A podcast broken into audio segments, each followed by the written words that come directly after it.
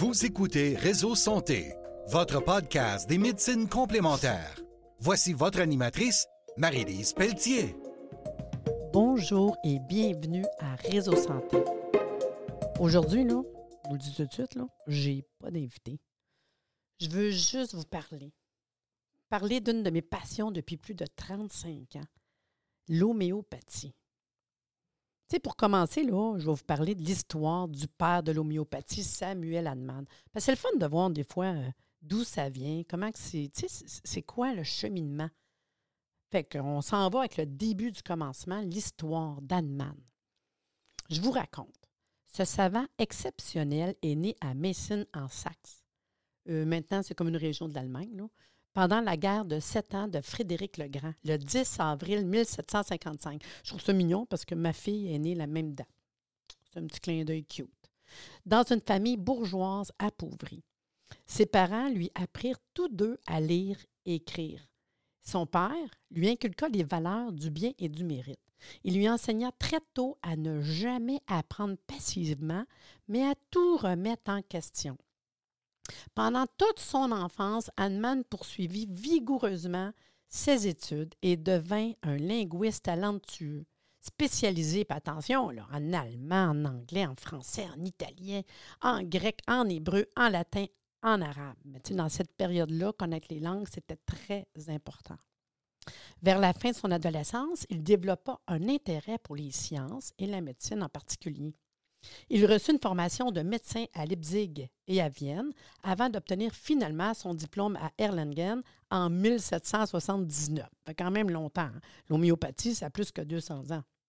En 1782, à l'âge de 27 ans, Hahnemann épousa Johanna Henriette Cochler, la fille d'un apothicaire. Apothicaire, c'est un pharmacien. Hein? Ils fondèrent une famille de 11 enfants en tout, neuf filles, deux garçons.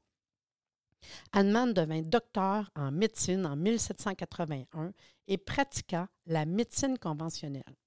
Durant les premières années de son mariage, il gagna sa vie en exerçant la médecine et en traduisant des textes médicaux et scientifiques.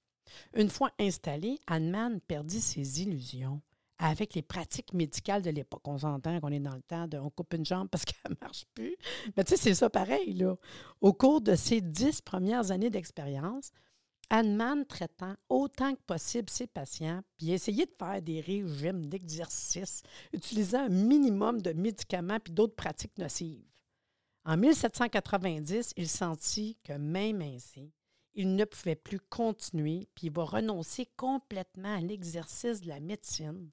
Imaginez, là, il y a des enfants, une grosse famille, là. On a dit neuf filles, deux garçons, tu sais. Incroyable. Sur la fin, il, a écrit, tu sais, mon sens du devoir m'autorise difficilement à traiter l'état pathologique inconnu de la souffrance de mes frères avec ces médicaments inconnus. La pensée de devenir de cette façon un meurtrier ou un malfaiteur envers la vie de mes semblables m'était extrêmement épouvantable, si épouvantable et perturbant que je renonçais complètement à l'exercice de la médecine au cours des premières années de mon mariage. Puis il s'est consacré uniquement à la chimie puis à l'écriture.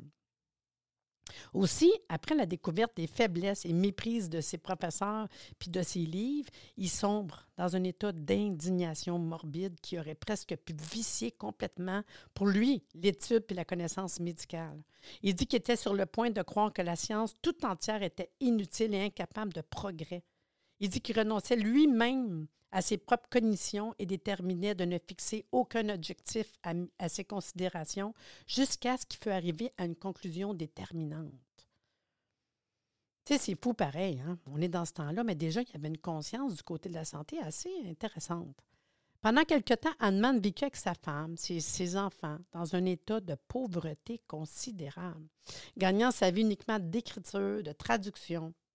Un ami l'a décrit à cette période comme vivant avec sa famille dans une seule pièce, séparée par un rideau, poursuivant ses propres investigations le jour et veillant une nuit sur deux pour faire du travail de traduction et nourrir sa famille. Hahnemann trouva d'abord par hasard le phénomène qui fut plus tard appelé l'action myopathique des médicaments, l'année où il renonça à l'exercice de la médecine.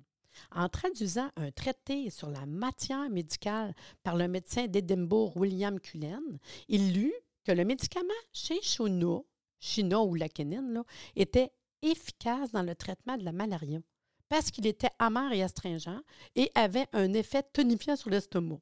Hahnemann n'a pas été satisfait par cette déclaration, car si c'était vrai, alors toutes les substances amères et astringentes seraient aussi efficaces dans le traitement de la malaria. Puis ça ne l'était pas. Fait a décidé d'expérimenter les effets de Cinchona sur lui-même, puis découvrit que les effets secondaires ou les symptômes qu'il produisait en lui étaient semblables aux symptômes de la malaria. Fait qu'il prenait ce remède-là, puis ça donne des symptômes de la malaria.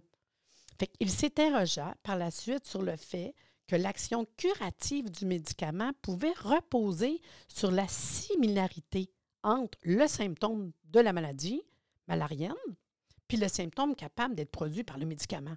D'où la première expérimentation homéopathique et la découverte de la première loi de l'homéopathie, en latin similia, similibus, curanture ou tout simplement les semblables guérissent les semblables. Hahnemann nomma cette nouvelle thérapie homéo pour semblable, pathie, souffrance, fait que semblable à la souffrance. Il commença donc à tester d'autres médicaments le jour tels que la belladone, le camphre, la conite, pour étudier les symptômes qu'il va provoquer sur lui par rapport aux symptômes qu'on pourrait traiter les maladies. Au vu des résultats de ces expérimentations, il commença à penser sérieusement à un nouveau principe médical, le principe de guérison par les semblables mais ces méthodes furent accueillies avec incrédulité, ridicule par ses contemporains. Bien que ces patients fissent expérience de guérison profonde, vérifiant solidement ces théories, Hahnemann fut considéré comme un paria parce que sa méthode de dose unique, minimale, menaçait la fondation financière des puissants apothicaires. Hahnemann chercha à réduire la dose au point de plus avoir aucun effet secondaire, mais ne fut pas satisfait car cette avancée diminuait la force d'action de la dose. Il expérimenta donc une nouvelle méthode selon laquelle, après chaque dilution, il secourait la substance énergétiquement. Puis il va appeler ça la succion. La succution, hein, vraiment, on appelle ça aujourd'hui beaucoup la dynamisation, développant ainsi l'aspect énergétique de l'homéopathie. Euh, c'est une méthode, euh, on dirait, de potentialisation. En 1810, Hahnemann publia la première des six éditions de l'Organon. L'Organon, c'est un peu comme sa Bible. Les qu'est-ce qui passait par la tête, les études qu'il faisait, qui définissait clairement sa philosophie de l'homéopathie. La même année, 80 000 hommes furent tués lorsque Napoléon attaqua Leipzig. Le traitement des survivants par la méthode homéopathique d'Hahnemann et aussi des victimes de la grande épidémie de typhus qui suivit le siège fut couronné de succès et sa réputation ainsi que celle de l'homéopathie se propagea davantage. Hahnemann enseigna à la faculté de Leipzig, où ses cours se transformaient en diatribes à la langue acérée contre les pratiques dangereuses de la médecine conventionnelle, alors surnommé ouragan violent par ses étudiants. En 1821, Hahnemann avait expérimenté 66 remèdes et publié sa matière médicale pure en six volumes. 66 remèdes. Juste vous dire qu'aujourd'hui, je ne sais même pas combien qu'on est rendu de, remèdes homéopathiques. Je pense qu'on est rendu 3 000, 5 000 peut-être euh, expérimentations de remèdes homéopathiques. C'est fou. En 1831, le choléra gagna l'Europe centrale. Hahnemann publia des articles sur le traitement d'homéopathique de la maladie et fut à l'origine du déploiement de l'homéopathie dont le taux de guérison était de 96 comparé au taux de 41 de l'allopathie. En 1834, Hahnemann fit la connaissance de mademoiselle Marie-Mélanie d'Henryville, une Parisienne avant-gardiste. Ils se marièrent, lui en seconde noce, elle en première. Puis en moins de six mois, ils s'installèrent à Paris. En dépit du fait qu'il avait plus du double de son âge, il resterait très proche, lui exerçant activement et elle travaillant à ses côtés jusqu'au 2 juillet 1843, quand Hahnemann mourut à Paris à l'âge de 88 ans. Imaginez, 88 ans quand même, en 1843, là, ça veut dire, je pense, qu'il avait une super bonne technique de traitement de santé. Il était en forme. J'ai eu l'honneur, hein, j'ai organisé un voyage en Europe avec des étudiants. On est parti pendant 16 jours faire euh, trois pays, aller voir des compagnies d'homéo, de naturo. C'était vraiment le fun. Puis on était se recueillir sa tombe. Ça, ça été une expérience vraiment, puis c'est une super belle tombe. Vous pouvez la voir. Si jamais vous allez à Paris, là, euh, vous allez au cimetière du Père Lachaise, euh, super beau mémorial euh, en honneur de Hahnemann. Bon. Dans le fond, c'est quoi l'homéopathie? C'est un système de thérapie fondé sur le principe de similitude, le pareil. Hein? Son nom, c'est composé de deux termes, comme j'ai dit tantôt, homéo pour semblable, puis pathos, souffrance. Fait que semblable à la souffrance. C'est un art, c'est une science, c'est une médecine. L'homéopathie été découverte, ça fait plus que 200 ans. L'homéopathie, dans le fond, l'objectif, c'est de conserver puis de rétablir l'état de santé d'un individu en tenant compte de la globalité de la personne. L'homéopathie, elle ne traite pas le malade. On ne traite pas non plus une maladie. C'est basé, dans le fond, sur trois principes, qui est la similitude. Il faut que ça soit pareil. Ça pique, ça chauffe, ça brûle. Il faut que je donne un remède qui va traiter le pic, le chaud, ça brûle. C'est basé aussi sur l'individualisation. Un client qui vient me voir ou 12 clients qui me disent j'ai la grippe, ben, ça va être 12 remèdes différents dépendamment des symptômes. Tu tousses, tu as de la fièvre, tu as des frissons, tu as euh, une faiblesse, c'est quoi tes symptômes? Nous, on traite tes symptômes. Et la troisième chose, fait que similitude, individualisation, puis les doses infinitésimales, des petites doses, vraiment que, ce qui est intéressant, pas d'effet secondaire, pas d'accoutumance, pas d'interaction, tous les âges, pas de problème. Puis c'est ça qui est le fun de l'homéopathie, vraiment. Tu sais, c'est reconnu, pratiqué avec succès dans plus de 50 pays dans le monde, là. Puis les consultations en homéopathie ont augmenté de 600% au Québec depuis 90. 1990, imaginez, là. Pourquoi? Parce que la population recherche de plus en plus une médecine qui est individualisée, une approche humaine, puis une alternative, même un complément aussi, c'est complémentaire. C'est pas toxique par rapport à la médecine pharmaceutique, chirurgicale. C'est un bon complément. Puis dans le fond, traiter avec l'homéopathie, c'est faire un pas vers la compréhension de l'être humain, de son expression globale à travers la maladie. Tu dans le fond, moi, je vais dans le sens de la maladie. Vous savez, j'ai organisé deux fois avec Jean Lacombe, qui a été mon professeur d'homéopathie. J'ai fait mon 1500 heures d'homéopathie, mais ça fait, écoutez, ça fait 35 ans que je fais de l'homéopathie, c'est incroyable. Puis j'ai organisé deux fois le sommet de l'homéopathie à l'UCAM, en 2018 et en 2019 ce qu'on peut plus faire depuis une couple d'années avec ce qu'on vit présentement. Mais quand même, tu moi, j'étais fière d'être capable de rassembler à l'UCAM une centaine d'homéopathes. Mais en plus, il y avait des compagnies qui vendent des produits homéopathiques ici au Québec. Il y avait des associations. Tu c'est quand même ça. On ne se rend pas compte de la portée de l'homéopathie au Québec. Mais un matin, moi, je suis fière. On, nous donne des petites têtes de noblesse.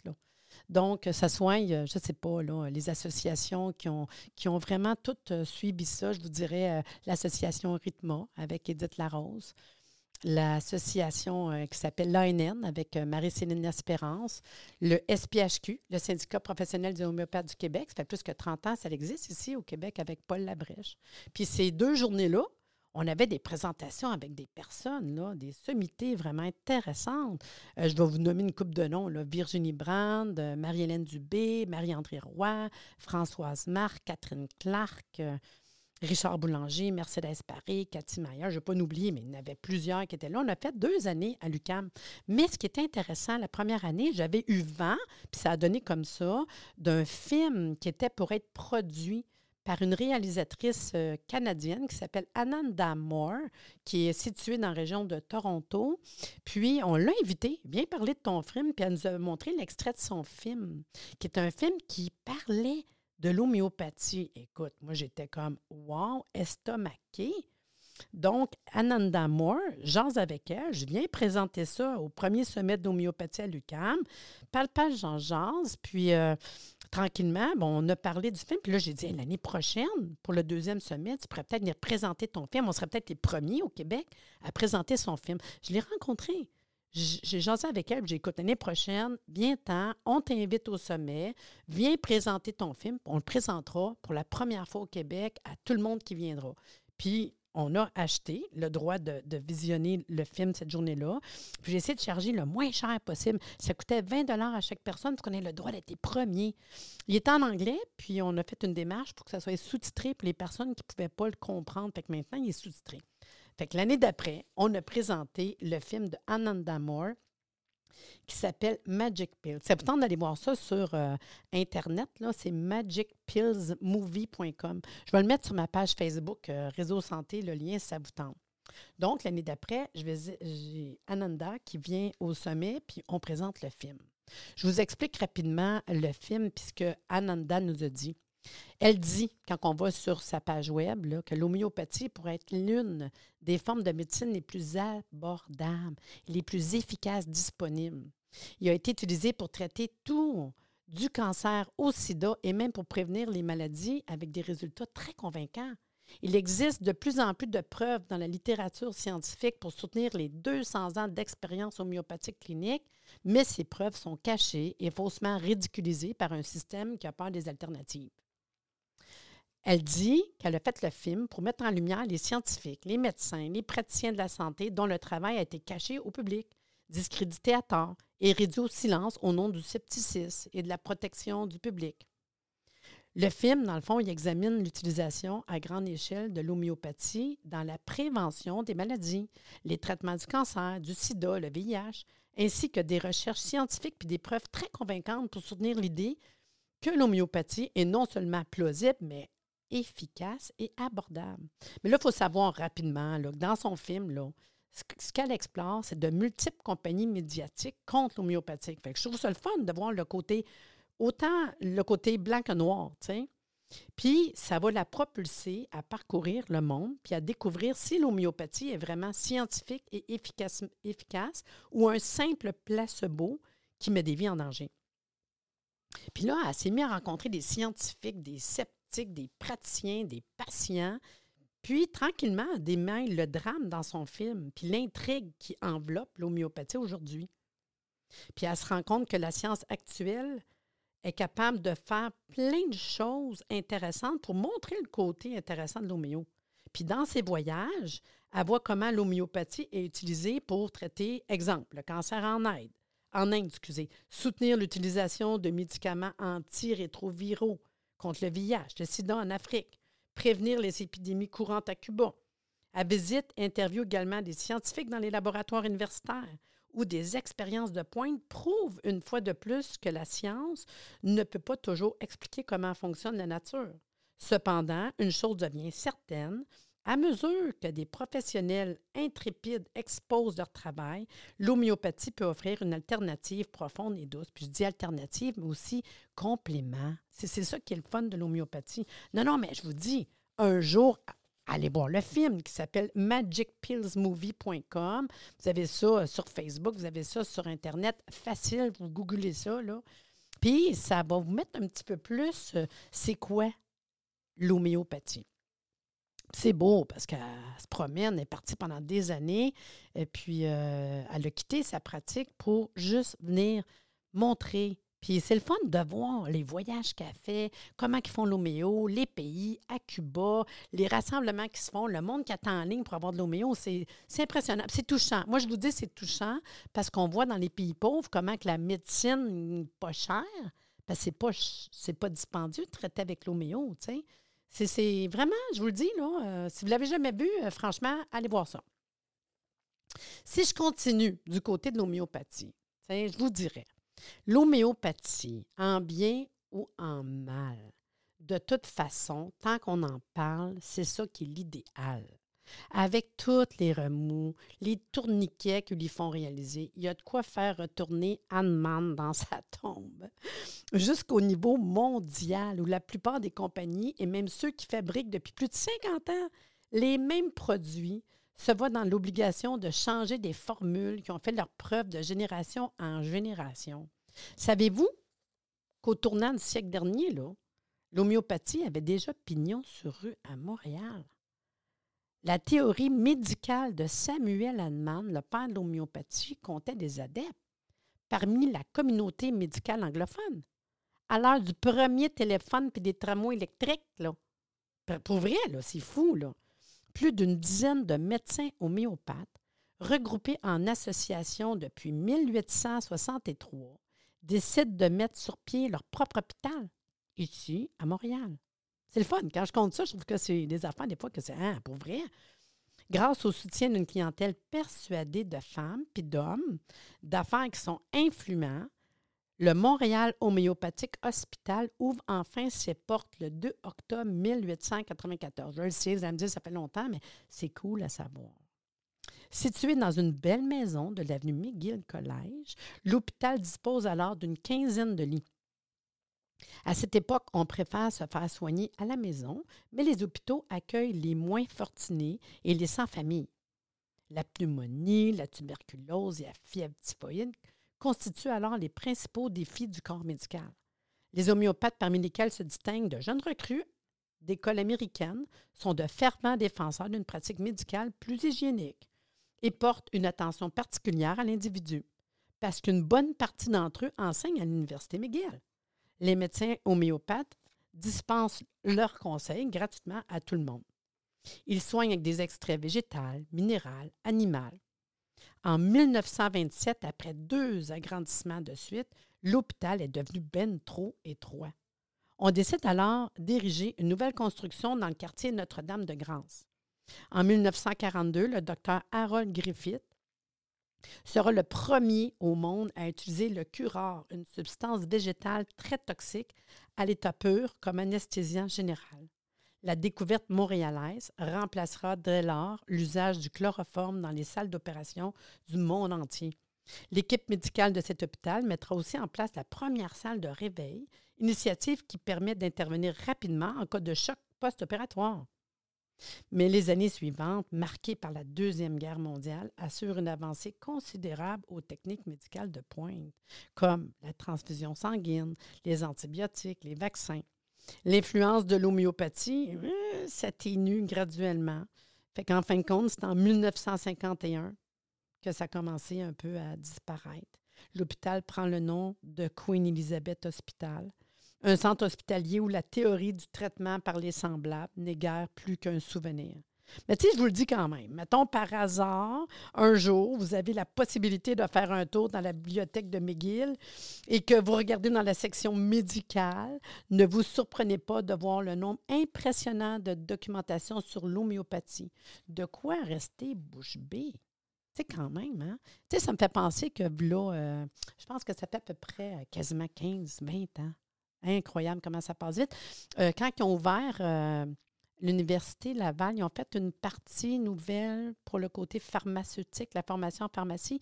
Puis, à l'ouverture, ils ont fait un congrès international euh, d'homéopathie.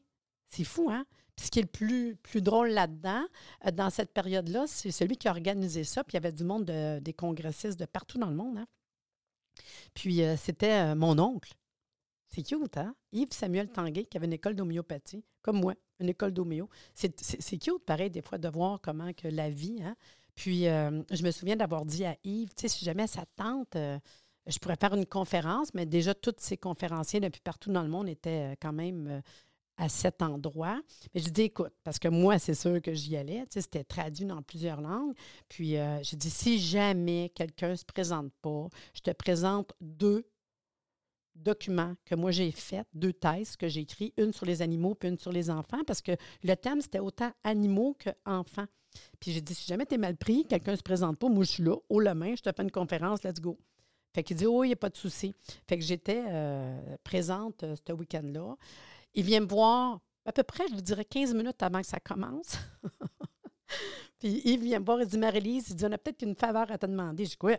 Bien, dit, le premier conférencier, c'est un, euh, c'est un vétérinaire homéopathe, puis euh, il ne s'est pas rendu. Il est pris. Il ne peut pas être là. La première conférence, ça tente de la faire? Oh my God. Oui, oui, je vous le dis, là. Fait que j'ai dit oui. Tout le monde, tous mes amis qui étaient là présents, dans ce temps-là, je travaillais pour la compagnie Bioloreco. Ça fait super longtemps. Puis euh, là, euh, je regarde, puis je dis, ben oui, moi, je suis prête. J'étais la première conférencière. Non, non, mais attendez, là. Ça fait longtemps, là. Mais dites-vous que tous les journalistes étaient là. La revue Femme, euh, euh, que ce soit dans le temps le Canal 10 euh, puis Radio-Canada. J'ai eu des entrevues, ça a paru dans les journaux. Et moi, j'étais tout énervée. Puis dans mes deux choix, ben, j'ai fait un cas qui parlait des lamas. Ça a duré 45 minutes de conférence traduit simultanément. Il y avait plus de 300, 350 personnes.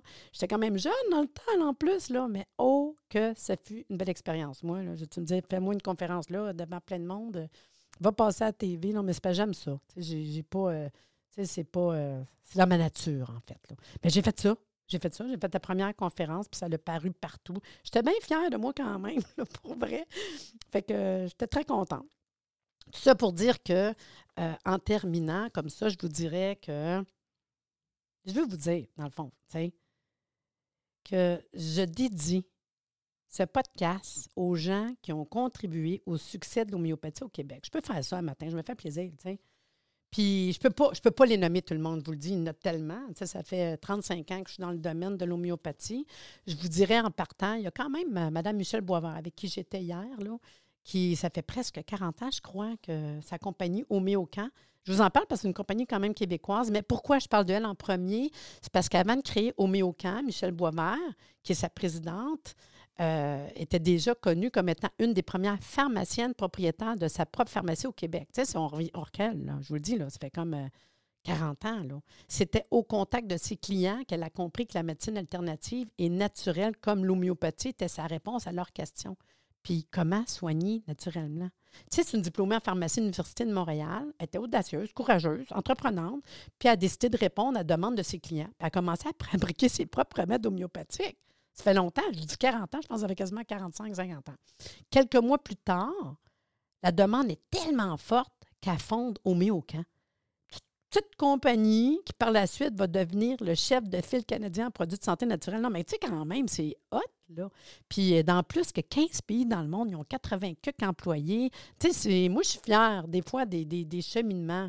Euh, il y a, la conférence que je vous ai dit que j'ai faite à euh, l'Université Laval à Québec, bien, je me souviens de rencontrer Luc Delem, qui a parti lui aussi cette année-là. C'est la première personne à qui il rencontrait, pharmacien, homéopathe, qui arrivait de, Belgique, puis voulait partir sa compagnie homéopathique au Québec. On s'est mis à être euh, amis, puis il a parti sa compagnie homéodèle à Québec. Tu sais, c'est fou, là. Euh, je parlerai de la compagnie Bioloréco avec M. Pierre Lompré, Mme Poirier, Robert et Herba Santé, Boiron, Phyto Santé. Euh, mais c'est sûr, Jean Lacombe, qui a été mon professeur, hein, que j'ai eu la chance de devenir euh, homéopathe. En tout cas, une émission comme ça, je vous dirais, euh, ça me met un petit peu, euh, tu sais, ça me fait un peu de quoi, là, tu sais, surtout dans le temps de pandémie, là, vous parlez de ça aujourd'hui, mais je vais me faire plaisir, puis j'espère que ça vous fait plaisir d'avoir un petit peu l'histoire de l'homéopathie en ce petit 30 minutes de podcast, là. Je vous dirais vraiment merci de votre écoute. Puis n'hésitez pas, hein, de faire vos commentaires sur notre page Facebook Réseau Santé Podcast. Puis je vous dis à la semaine prochaine.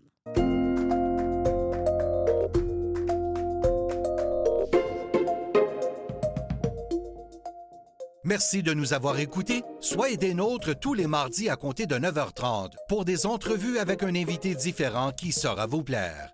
Si vous aimez le podcast, abonnez-vous pour être informé et partagez en grand nombre.